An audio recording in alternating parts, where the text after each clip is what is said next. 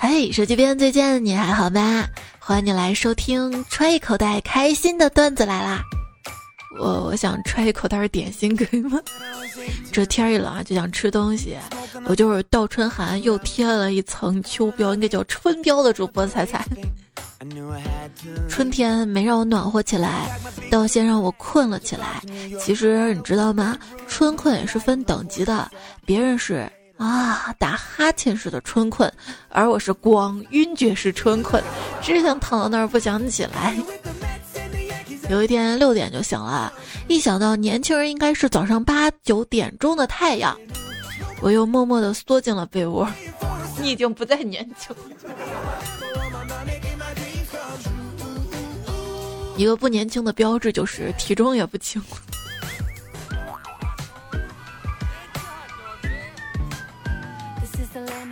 就是在不想上班的日子，你有没有跟我一样，醒了也不起，硬是把手机里每一个 A P P 刷一遍才起来？我就发现，如果说你醒得早的话，一定要先去把朋友圈那些人发的矫情文字刷一遍，非常有意思，一定要早点看，不然晚了他们就删了。你朋友圈废话好多，我跟你说，这只是你能看到的。你看不到我的地方，废话更多。对，这只是冰山一角。再说我给你一脚。又有人说我朋友圈没营养吗？难道你要在朋友圈里炖排骨汤吗？啊！我跟你说，如果我真炖排骨汤了，我也会晒的。当看到别人在朋友圈里晒歌的时候，真的会有人在朋友圈听歌吗？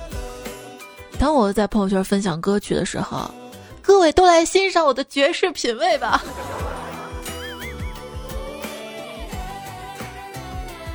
反正我甭管有没有人在朋友圈里听歌，你都记得分享段子来了。绝世品味。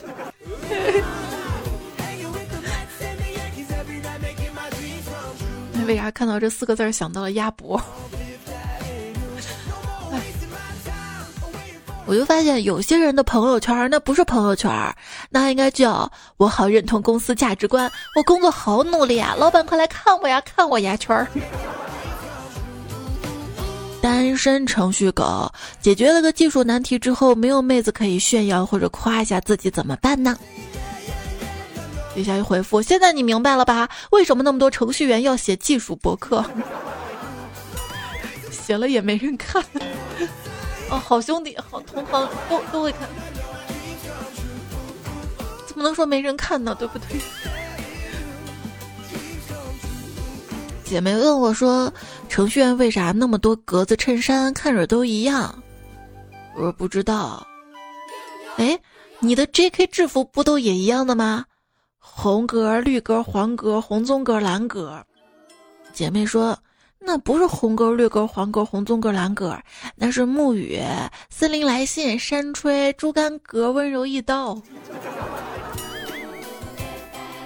就是叫法高级一点嘛。据说超有用的网络生存经验：如果遇到不了解的陌生人，说话一定要谨慎。年轻人尽量避开谈论小米，中年工科男尽量不要非议华为，四川人尽量不要说你最向往的城市不是成都。记住前面几点，可以有效的减少纠纷。我觉得还有一点就是，无论在哪里啊，饭圈你是招惹不起的。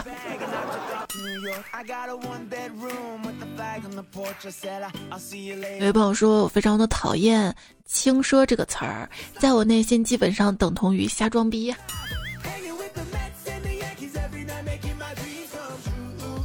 其实那就相当于，就是特别贵的，真正奢侈品买不起，嗯，又想够一够那种吧。但是直到我那天看到有一个招牌上写着。轻奢麻辣烫，这是什么玩意儿？不是说这些吃的本来就分等级嘛？冒菜、麻辣烫、火锅，对吧？轻奢麻辣烫又是个啥？上集我们还说了啊，就是前两天涨价都快涨成奢侈品的海底捞，最近呢道歉并恢复了价格。说说吃海底捞的体验啊，就是。一半时间吃东西，还有一半时间说谢谢谢谢谢谢谢谢。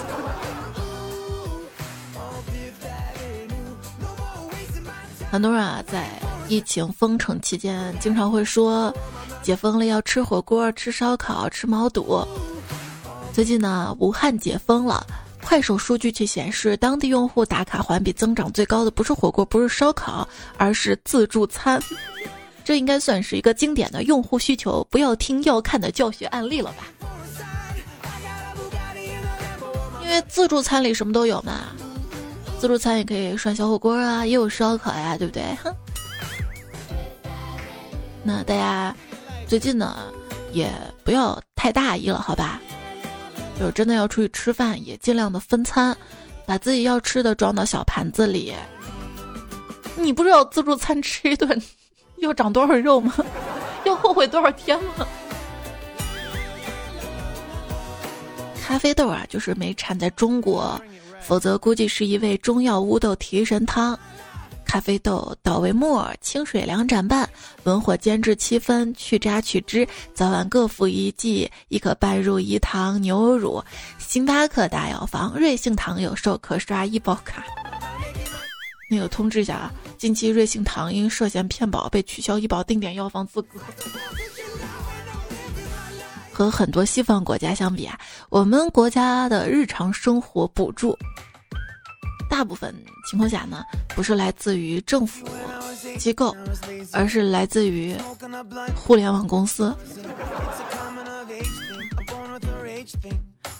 大家创业啊，给企业取名儿，别弄什么鹿啊、鼎啊，压不住的。叫个猫啊、狗啊、威啊、米啊就行了，知道吧？借名养人。那个锤子手机，那名儿要好听，知道吧？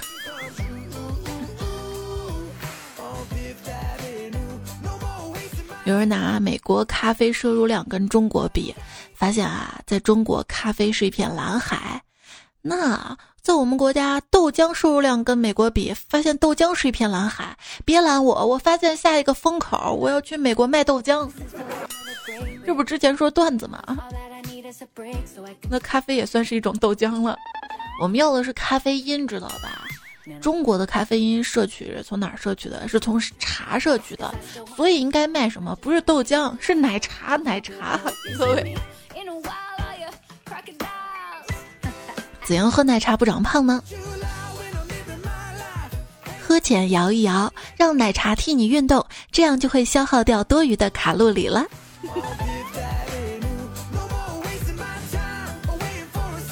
我觉得芒果这种水果完全没必要加一个盒在里面。这事儿我不知道谁来负责，我一个人的声音很小，希望大家可以一起呼吁一下。这这两天声音最大的一个呼吁。但是你知道吗？芒果没空啊，它要有空就不叫芒果了呀。要不吃菠萝吧？各位吃菠萝的时候记得摇一摇，要让海绵跟小窝先出来。感觉吃菠萝更麻烦。芒果把皮儿一扒拉，它有核也不怕，就是削削削，对吧？一样津津有味儿。这个菠萝呢？黄色的水果就挺诱人的，黄色的肉也是啊，鸭肉是吧？有一只小鸭子在排队，想跟前面的鸭子对齐，可是怎么样也对不齐，它就嘀嘀咕咕的说：“对不起啊，对不起啊，对不起。”如何可爱的道歉新技能 get？别跟我说对不起，我只想被对得起。我妈这么跟我说的。有次放学回来，我说：“妈妈，我跟你说一个好消息。”我妈说：“你是考试满分吗？”我说：“妈，我是说好消息，不是奇迹。”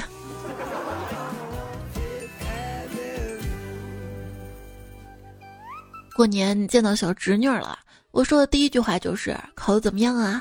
我要把这种痛苦一代一代的传承下去。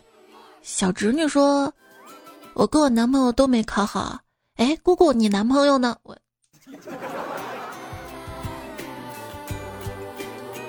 以前读书的时候，无论怎么努力都赶不上别人。后来啊，我试着调整了一下学习方法，多开口问人。终于我发现，我真的是智商问题。小时候考试基本上都是零分儿。有次卷子发下来了，我怀着忐忑的心情交给我爸。我爸一看八十分，正要夸我呢，又问：“哎，你这题都错这么多了，怎么还拿八十分啊？你是不是成绩后面加了个零？”我说：“爸，没有的，我我我加的是八。”考试前一个星期玩手机，考试第三天紧张玩手机，考试前一天转发锦鲤，对备考现状，泄气一周打鸡血一天。考研一战打基础，二战九八五，三战清北复，四战命题组，五战进坟墓，六战黄泉路，七战阎王府。先过四六级这一关吧，要四六级考试了。我跟宿管阿姨打招呼，宿管阿姨很开心的祝我考一百分。我从小到大唯一不变的就是一颗不想上学的心。其实，我们不是真正的不喜欢学习，学习本身是一件很快乐的事情，可以让我们觉得特别满足。但是我们不想上学，我们讨厌学习。讨厌最多的是写不完的作业的焦急无奈的感觉，熬夜做题的疲惫，或者讨厌学校的一些方式方法，一些老师、一些同学的言行。大多数厌学情绪应该是他人造成的。要知道，获取知识本身确实是一件快乐的事情。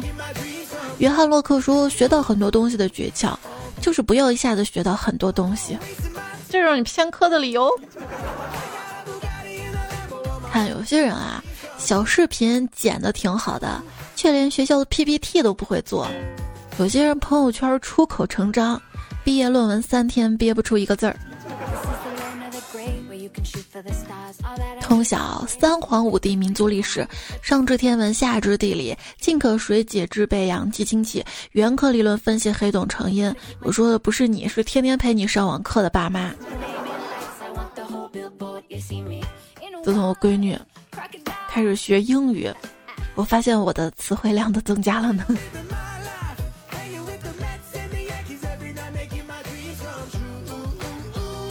外甥女儿学校没有复课。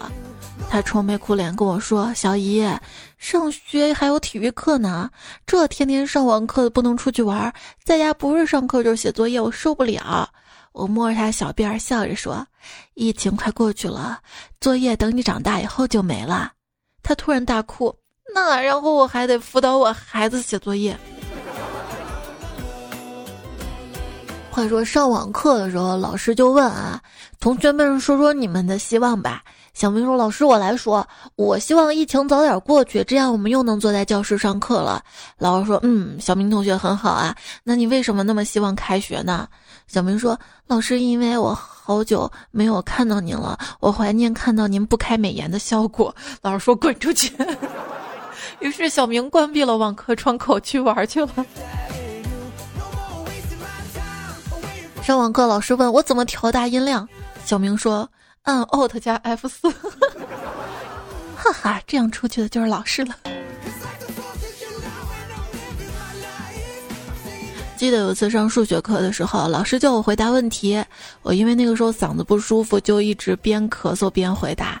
数学老师说：“这家伙的答题前还得咳嗽两声，挺有领导范儿的啊。”嗯，还说呢，那天我咳嗽嘛，一咳嗽完。我就半蹲着夹腿，我妈问咋了啊？我说没事儿，妈，应该是大姨妈被震出来了。之前我常用咳嗽来掩饰自己放屁，如今我放屁来掩饰自己咳嗽。那你那屁声也够。以前啊，在教室上课的时候，最大的尴尬是什么？怕放屁出现屁声。现在是上网课，最大的尴尬是，怕出现 Timmy，Timmy 一响，老师白讲，火箭一刷，等着被罚。说游戏存档要存好多次的小孩，长大之后也会连续锁好多次车门。不，我不一样，我小时候买不起游戏，长大了买不起车。路上堵车，实在憋不住了，就拿出矿泉水瓶解决了，不料却引来了其他司机的一阵嘲笑。笑我干嘛呀？我破口大骂道：“笑什么笑啊？瞧不起骑三轮的是吧？”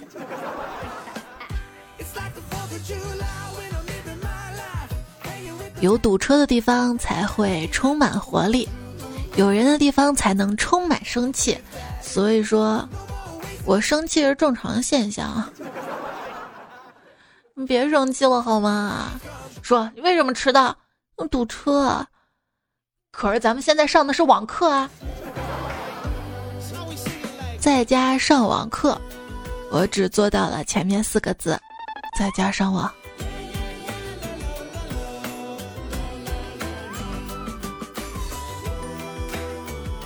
朋友分享上网课时的状态：每天上课等老师说签到，签完立刻分屏游戏刷剧，学习五分钟就感觉累了，上课不发言，群里狂刷屏，被点名迅速上度娘查找，下课直播页面快速关闭，一边担心什么时候开学，一边又紧张的玩手机，寒假作业到现在都没有写完。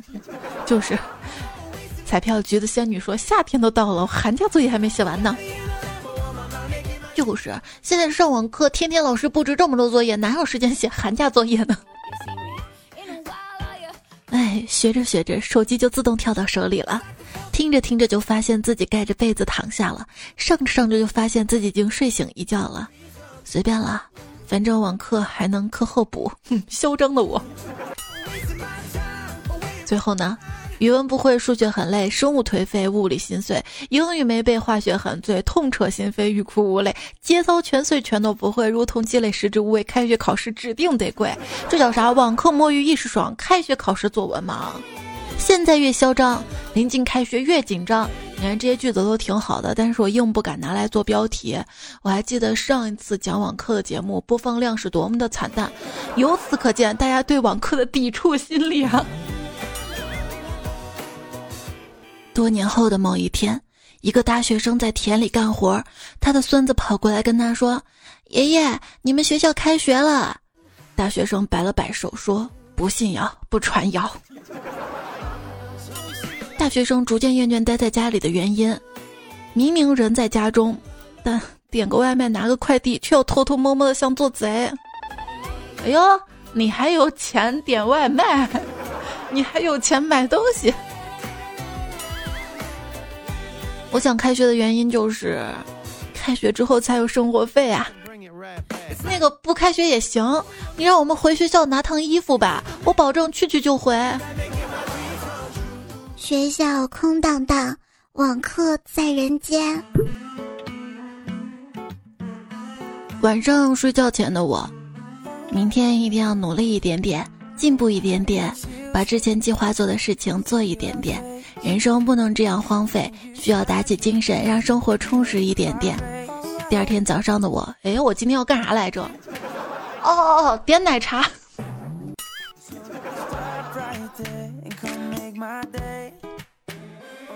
不是开学了吗？随着各地学校的开学，有些小学生你开始怀念起在家吃饭的日子了，因为说小学生现在是错峰吃饭。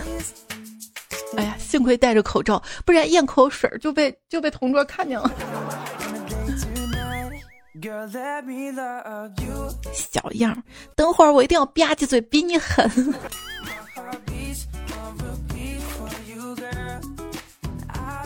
趁假期去看守所找一个在那儿工作的同学玩，发现那儿一个小号里关着一个目测十岁左右的小男孩。我就问同学：“这么小的孩子怎么会出现在这儿啊？”同学跟我说啊，那是所长的儿子，一到放假基本就关到这儿写作业。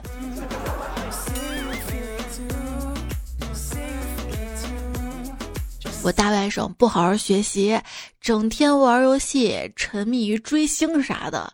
我姐为了让他体会一下干活的滋味，大中午带他下地干活，干了没一会儿，他热的没精打采的。我姐问他地里热吧？谁知道他前一秒还半死不活的，突然一个机灵问道：“哎，迪丽热巴哪儿呢？哪儿呢？”你们想听杀猪声吗？嗯，他家地里有。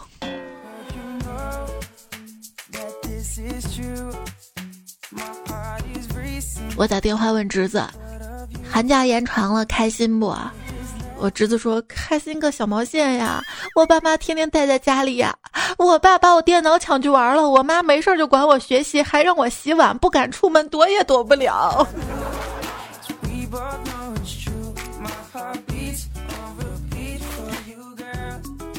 当代的孩子们真惨，在家沦为一个没有感情的洗碗机器，每天只能靠洗碗干活维持亲情这样子。哎，就是这句话本来是谁说的？打工是不可能打工的，这辈子不可能打工的，每天只靠偷点电瓶车维持生活的样子。他出狱了，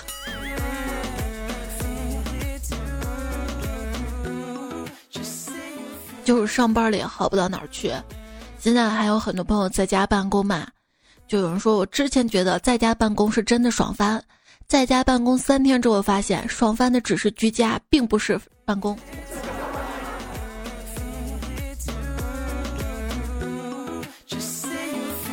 当你的爸爸去上班，你跟妈妈在家的时候，爸爸不在家又想表达自己对家庭有贡献的时候，就会说：“女儿去帮你妈洗碗。”不用你说，我妈都会说的。今天肚子疼，上厕所刚蹲下，我妈就说：“女儿，你帮我拿凳子。”我说：“妈，我上厕所，你等会儿啊。”十秒钟，我妈又叫我烧水。我说：“妈，能不能让我安静上厕所啊？”我妈立马火了，说：“长大了你就嫌弃自己妈妈了。”妈，我只想安静的上厕所。至少在公司躲到卫生间的时候，你的部门领导他不会这样子让你，对吧？现在我有孩子了，我要传承。玩手机，我说：“宝贝儿，你帮我去冰箱拿个饮料。”迷你彩说：“自己事情自己做。”嘿，我只好自己去拿了。过了一会儿，他想吃苹果，妈妈，我想吃苹果，给我削个苹果。我说：“你不是说自己的事情自己做吗？啊，自己削。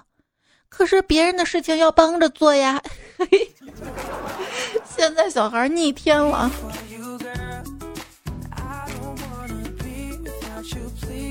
有很多熊孩子宅家期间在家里待不住吧？我大侄就是在家待不住，他爸妈为了让他老老实实在家待着，领他去医院割了个包皮。该，我跟你说，他有次在我们家嘛，居然陪迷你彩看《动物世界》。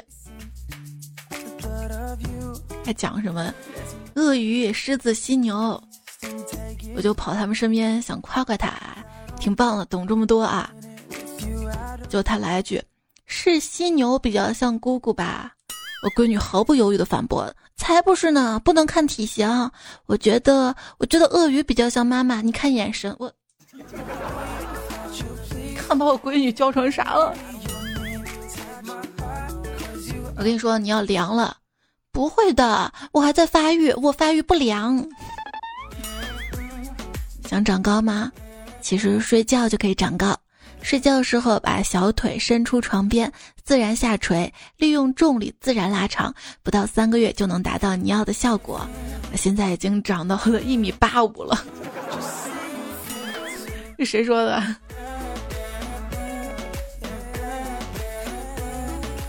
需要吗？对，微信出夜间模式，跟你有关系吗？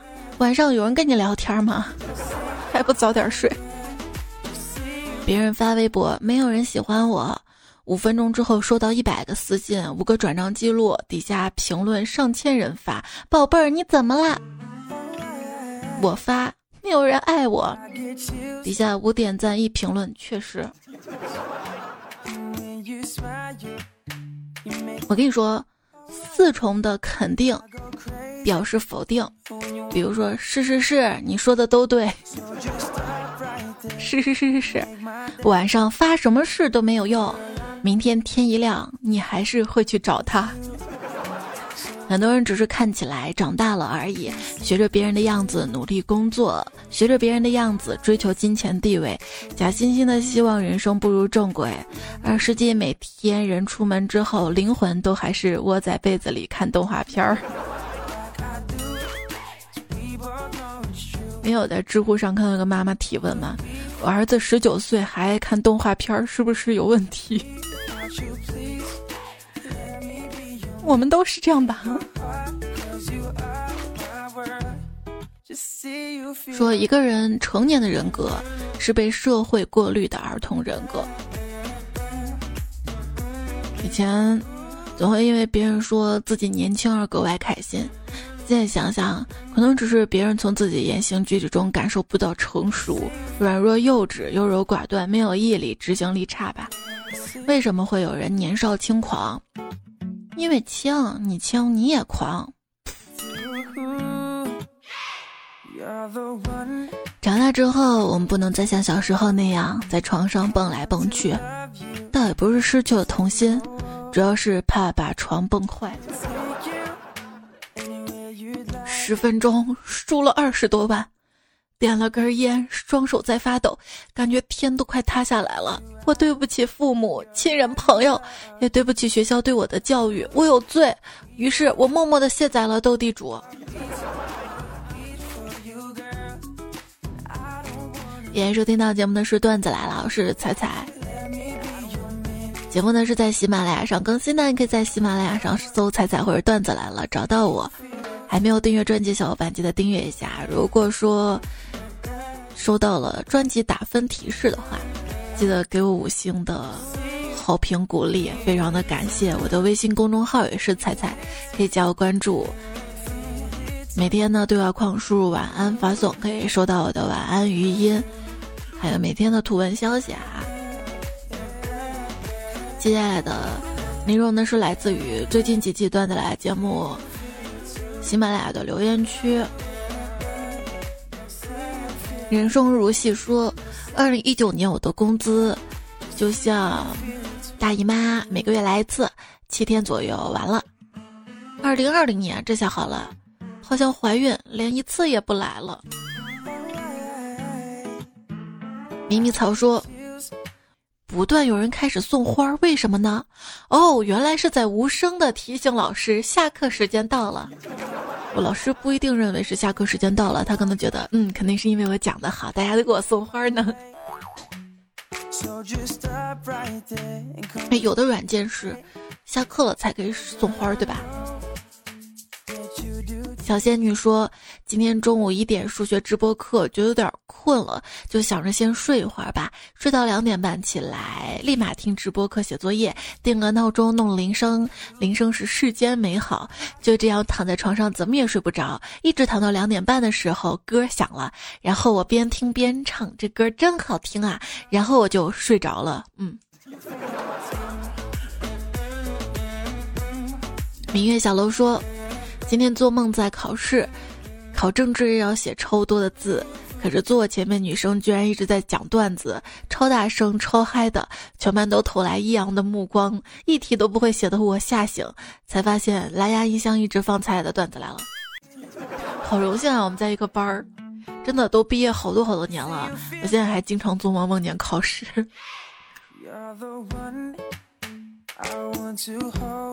啊，记住，有一次同学上网课，他正在跟女朋友聊天儿，结果老师正好把他的聊天界面切到了直播上，瞬间炸了。我妹厉害了，他们老师呢要求发做四十秒的平板撑视频，于是他支撑了二十秒之后，后期慢速调到了四十秒。老师不知道这个 bug 吗？我们这边的话要求就是拿另一个手机，得同时拍计时。谁做？就是迷彩他们学的那个滑步车嘛。老师要求家长跟孩子一起锻炼身体嘛。小孩有小孩的项目，家长就坐平板车嘛。哎。易小松说两个弟弟在家上完课不懂问我好家伙他俩一个接一个的问半个小时我才歇两分钟嗯我平生第一次哭的这么委屈。那你在家你爸你妈做饭你又不上学不工作的你吃闲饭的你带娃。医生一个黑曼他说：“在我跟你讲啊，前两天开班会，老师让我发言，我第一句话就是手机边我亲爱的同学们，你们还好吗？”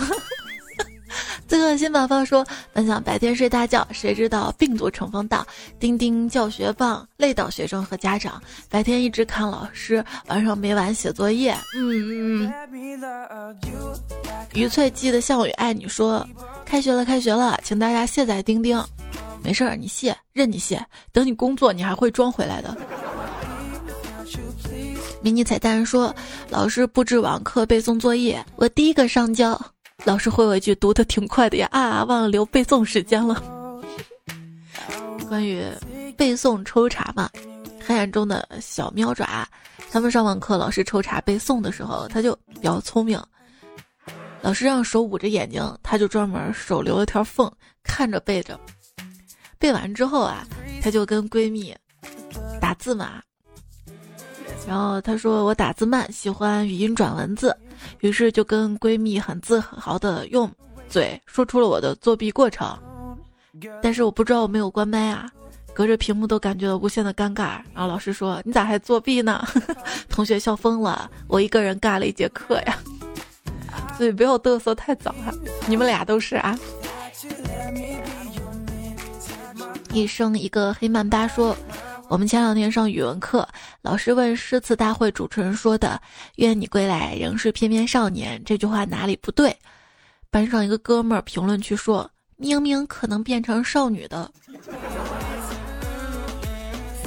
女真说：“昨天随笔里要出现五个整句，彩姐的标题竟然送我上了优秀作文，我决定跟你了。”嗯，低调点好吧，有些我也是抄的。乡村宅家说，孩子在家上网课，班上一个小朋友每次上课只上几分钟就退了。几天前，老师上课就叫他视频连线，问你怎么每天课都不上完啊？他说：“老师，我不想上。”再来这是段子嘛？不想写作业的还有浩轩，他说我女儿不肯写作业，一会儿要喝水，一会儿要吃东西，拖拖拉拉两个小时才写了几个字儿，一巴掌过去，现在写了满满一页纸了。非物质文化遗产还是蛮好的。哎呀，人之初性本善，不写作业是好汉。老师检查怎么办？提起扫把跟他干。你妈先提起扫把跟你干。厕所美食家说。你们根本不懂我们小学生，我们被老师骂，家长比成绩。我们不知道你们为什么这么说我们小学生，我们也是人，我们古代早结婚了，为什么我们不能谈恋爱？而且前不久我分手了，才够吗？不够再编点儿，够了够了够了。明天说，大学的小树林对我来说挺遥远的。想起那朝气蓬勃的学生们，想起那超大的操场，想起那满是书香的校园，我一边看向那些大学生们，叹息了一声：“哎，时间呀，不等人啊。”但是我什么时候才能上大学啊？来自一个初中生的心声。秀，爱运晚安说在家学习，学校把书都给我们寄回家里了，太负责了。这样好呀，不用自己打印了。写来说，据说我们要六月多才能开学，可可，那不是放完寒假就放暑假吗？暑假想都别想了。初三、高三的同学们，他们中考、高考那几天能放上几天假？有人说奇了怪了，在班级群里聊天，为什么总是我说完就开始冷场了呢？那你要自己检讨一下啊，是不是因为自己没有在群里发红包呢？曾想说，一天有个人主动加我好友。那时候我数学题没做出来啊，脑子抽是以为这个人要嘲笑我，果断删了他。结果第二天上物理课，他一开麦，哇，是我们班的女神啊！我那个后悔啊！大海里的兔子说：“高考、中考延期，真心不想延啊！双休改成单休，还加了一个月。作为学生真的很累啊！老师跟家长快搞烦了。七月酷暑也是一个很大的问题。我体质弱，很怕中考的时候会头昏啊！希望自己挺住，考上喜欢的高中，加油哟！”爱彩票说：“各位，我要说一件非常不好的事情，我要退了啊！因为学习，我也挺舍不得你们的，但是必须退了。算了，不多说了。”四月七号早上就退，四月七号下午又来，嘿嘿。峨眉小道士回复说：“把手机没电说的好清新脱俗的。”隔壁同窗说：“很怀念那段日子，你在我面前扭捏的走在乡间小路，低着头，乡亲们见了我们都夸你，嘿，又漂亮又干净，也夸我多好孩子，啊这么小年纪就出来放猪，我。”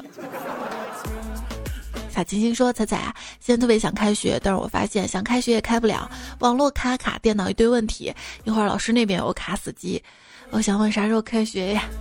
华丽丽说：“假如扁鹊见蔡桓公这篇古文出现在现代会怎么样？我们来设想一下，扁鹊进来见蔡桓公脸色不好，就是说陛下恕我直言，你有病，那会怎么样？”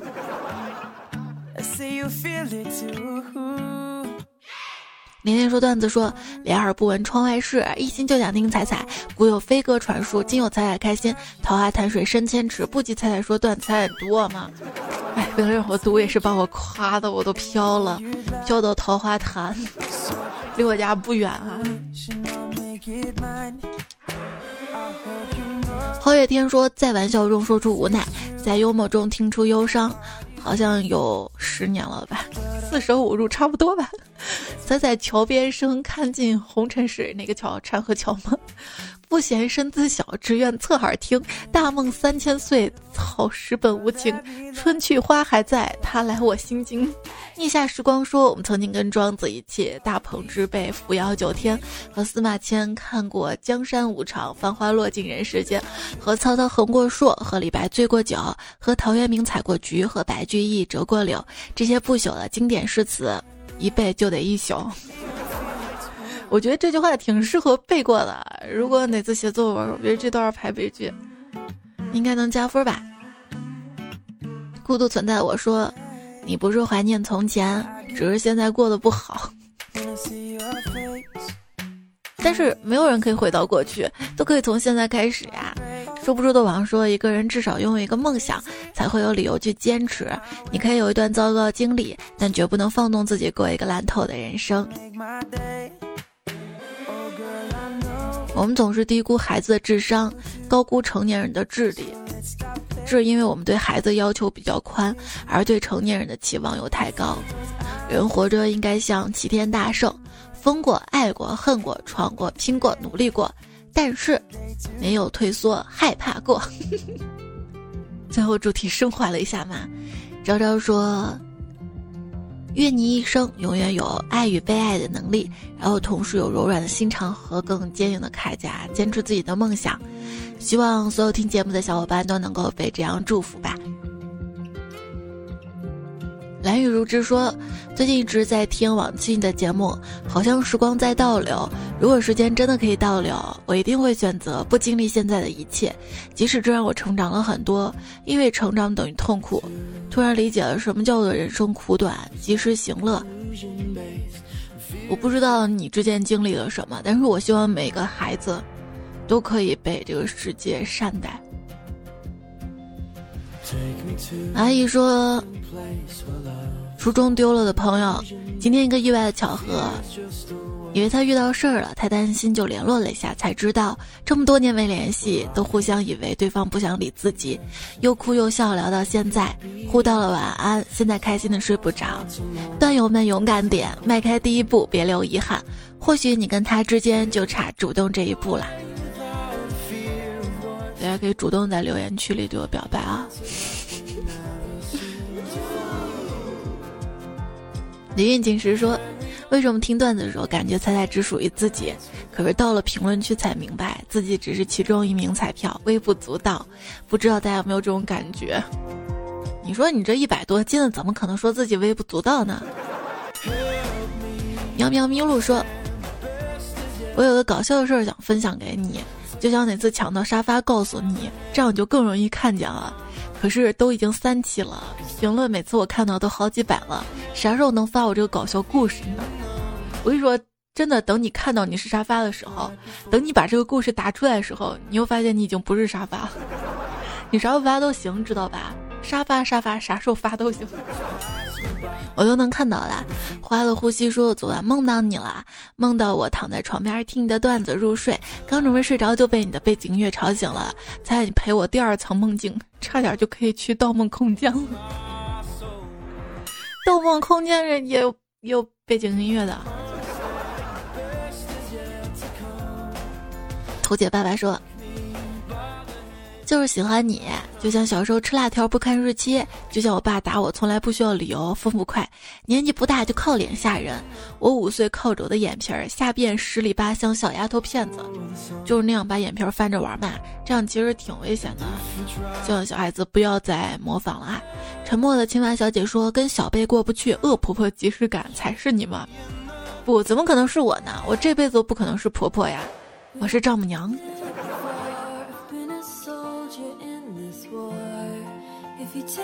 生儿子是不可能生的。我们家遗传生闺女，我姥姥就生两个女儿，一个我妈，一个我小姨。我妈生的是女儿，我小姨生了两个还是女儿，我生的还是女儿。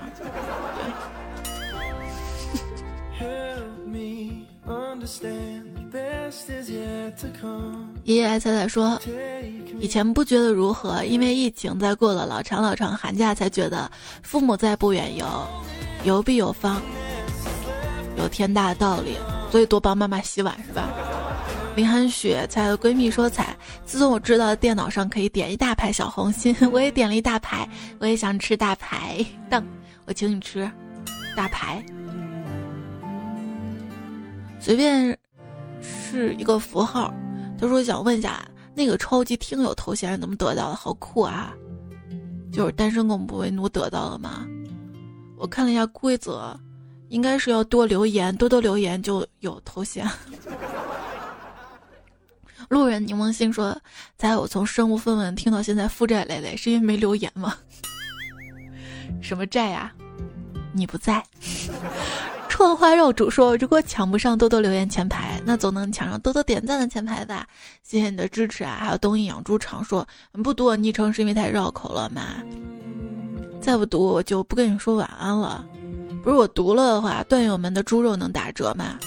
那我这有猫粮，卖猫粮迷恋说：‘猜你养猫吗？送你点猫粮，表示对节目的支持。’ 我可以养猫的。”上期节目还看到为什么只能二十字昵称？看见看见才死忠粉，留了藏头诗啊！贝彤说，再开学就高三啦，感觉好突然啊！曾经对他诺言也作废了，现在只希望好好学习，考一个好大学，加油！是我看到句特别励志的话，分享给你：几百张聊天记录。不如两张一模一样的录取通知书。三十七度纯牛奶说：“我明天要开学了，老妈要把我手机没收，我不同意啊。经过我俩协商，可以留着手机，但是不能玩游戏，只能听菜节目。哇，谢谢你的妈妈，那你一定要加油，不要辜负妈妈对你的这种信任，知道吧？”大哥法师说：“你每天玩语音，我都会一边转文字一边听，听完之后把文字复制下来，适当删减发给女神。好吧，请叫我赵明明。说你爸为啥用藤条打你？因为想让你知道这是疼。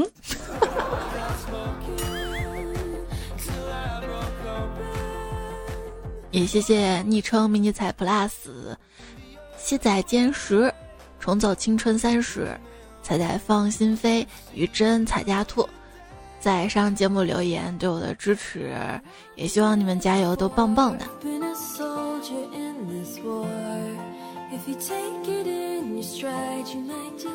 四月八号这期节目的沙发是两颗葡萄，晋级风，奔跑大五花，苗苗，还有夜风微凉，墨子明。